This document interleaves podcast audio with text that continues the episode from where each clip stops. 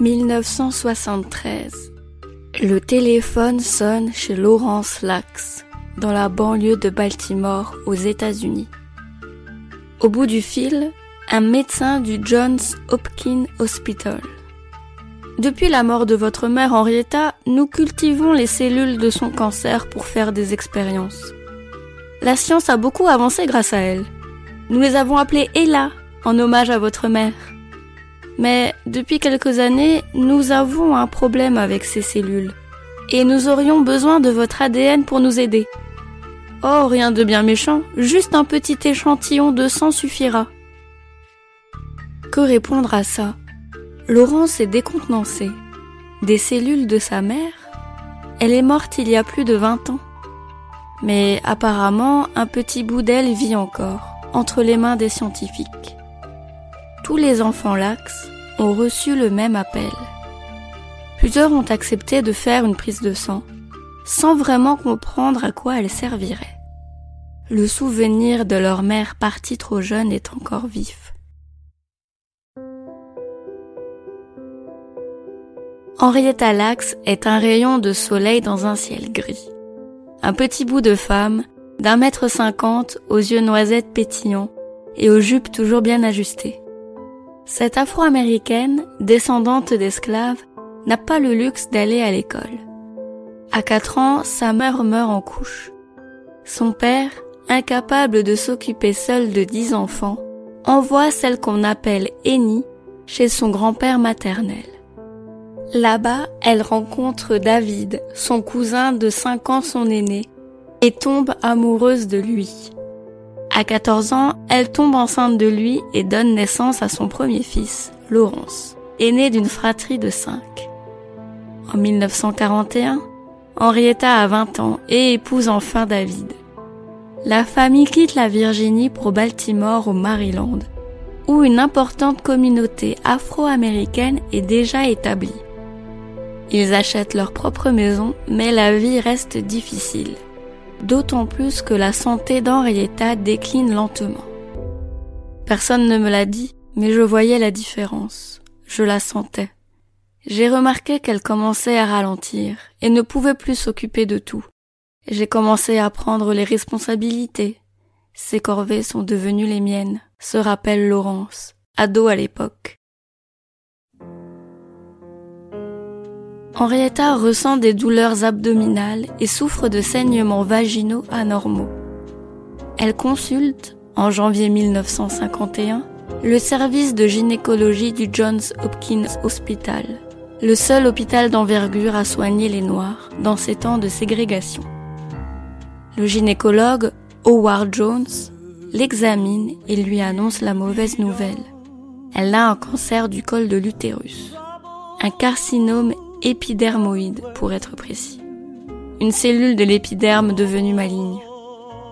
La grosseur est importante et avant de penser à la retirer, il faut qu'elle rétrécisse.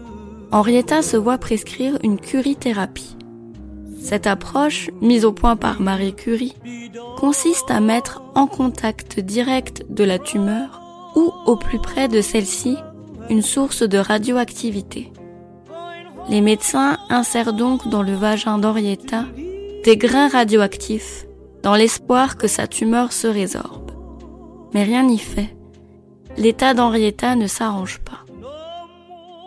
En août 1951, elle se rend à l'hôpital pour une session de rayons X qui accompagne sa curithérapie. Mais elle demande à rester. Elle souffre d'insupportables douleurs abdominales. À cette occasion, un médecin réalise deux prélèvements, une biopsie de tissu sain et une autre de tissu cancéreux au niveau de son col de l'utérus. Henrietta n'est pas tenue au courant de la procédure et on ne lui demande pas son avis ni oralement ni par écrit. Entourée de ses enfants, Henrietta Lacks s'éteint à l'âge de 30 ans le 4 octobre 1951. Son autopsie, pratiquée le lendemain, révèle des métastases dans tout son corps, jusqu'au poumon. Elle est enterrée à Halifax, en Virginie, dans le cimetière familial Saint-Pierre-Tombal. Dans les couloirs du Johns Hopkins Hospital, les deux prélèvements faits sur Henrietta arrivent entre les mains de George Otto Gay, un biologiste cellulaire spécialiste du cancer. Grâce à eux, il espère parvenir à son but, cultiver et maintenir des cellules vivantes en dehors d'un organisme.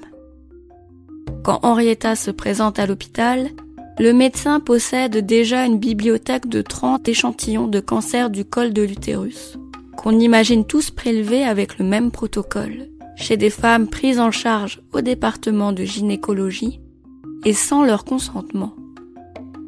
Contrairement aux autres échantillons, les cellules du cancer agressif d'Henrietta se développent bien en laboratoire. Toutes les 20 à 24 heures, elles se dédoublent. C'est la première lignée cellulaire humaine, c'est-à-dire une population de cellules homogènes, capables de se diviser indéfiniment, créée en laboratoire. Elles sont baptisées cellules ELA. Le travail de Georges Autoguet révolutionne la science. Aujourd'hui encore, les cellules ELA sont cultivées dans le monde entier. On estime qu'elles ont été utilisées dans 75 000 publications scientifiques différentes. Parmi les avancées les plus connues, il y a la conception du vaccin contre la poliomyélite en 1952, ou encore celui contre le HPV, le papillomavirus humain. Elles ont été aussi envoyées dans l'espace pour étudier les effets de l'apesanteur. Dans les années 50, les cellules ELA intéressent beaucoup de monde et on se met à envoyer des alicots contre de l'argent à tous ceux qui le demandent. Un vrai business. Tout ça sans que la famille d'Henrietta ne le sache. Pendant 20 ans, les scientifiques ont utilisé comme ils le voulaient les cellules d'Henrietta. Jusqu'au début des années 70 et les coups de fil des médecins aux descendants d'Henrietta. Les cellules ELA sont particulièrement agressives et ont tendance à cannibaliser les autres cultures cellulaires. Une part non négligeable de cellules ELA se retrouve ainsi parmi d'autres. Pour distinguer les cellules ELA des autres, les scientifiques ont besoin d'un échantillon de ses plus proches parents pour étudier les marqueurs de leur ADN. D'où le coup de téléphone à Laurence Lax en 1973. C'est à cette occasion seulement qu'il apprend l'existence des cellules prélevées sur sa mère. Dans les années qui suivent, Laurence et sa femme Bobette feront des pieds et des mains auprès du Johns Hopkins Hospital pour obtenir des informations à propos des cellules ELA, sans succès. Les gens de l'hôpital ont dit qu'ils ne partageaient pas ce genre d'informations avec des Noirs, témoigne Ron, le fils de Laurence et Bobette l'affaire prend un autre tournant quand le dossier médical de plusieurs membres de la famille Lax est rendu public en 1980, sans leur autorisation encore une fois.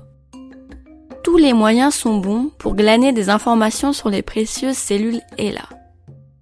En 2013, c'est le patrimoine génétique de ces cellules, et donc par extension une partie de celui des lax, qui est mis à disposition des scientifiques après séquençage. Encore une fois, la famille Lax n'a pas été consultée. C'est la goutte d'eau qui fait déborder le vase. Après négociation, la famille obtient un droit de regard sur l'utilisation de leur patrimoine génétique. L'accès au génome des cellules là est restreint et quiconque veut l'utiliser doit obtenir l'approbation d'un comité de six personnes dont deux membres de la famille Lax. Les descendants d'Eni œuvrent encore aujourd'hui pour la reconnaissance de l'importance des cellules ELA et pour l'égalité sociale en médecine, grâce à dit Henrietta Lacks Initiative. Celle qui est restée longtemps cachée dans les couloirs obscurs des laboratoires est aujourd'hui célébrée publiquement. Cette année signe le centenaire de la naissance d'Henrietta Lacks et l'OMS a reconnu publiquement l'importance de sa vie et de son héritage pour la médecine. Vous vous souvenez que je vous ai dit qu'Henrietta a été enterrée sans pierre tombale en Virginie Après un long travail de recherche pour localiser au mieux sa tombe, ses enfants y ont fait poser une stèle en 2010 qui dit à la mémoire d'une femme phénoménale, une épouse et une mère qui a changé la vie de tant de personnes. Ici repose Henrietta Lacks, et là, ces cellules immortelles continueront à jamais d'aider l'humanité. Amour et admiration éternelle de ta famille.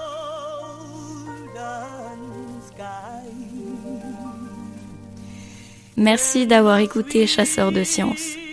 Au texte et à la narration, Julie Kern. Si vous appréciez notre travail, n'hésitez pas à nous laisser un commentaire et 5 étoiles sur les plateformes de diffusion pour nous soutenir et améliorer notre visibilité. Vous pouvez aussi vous abonner sur Spotify, Deezer, Apple Podcast et bien d'autres pour ne plus manquer un seul épisode. Quant à moi, je vous retrouverai bientôt pour une future expédition temporelle dans Chasseur de sciences. À bientôt!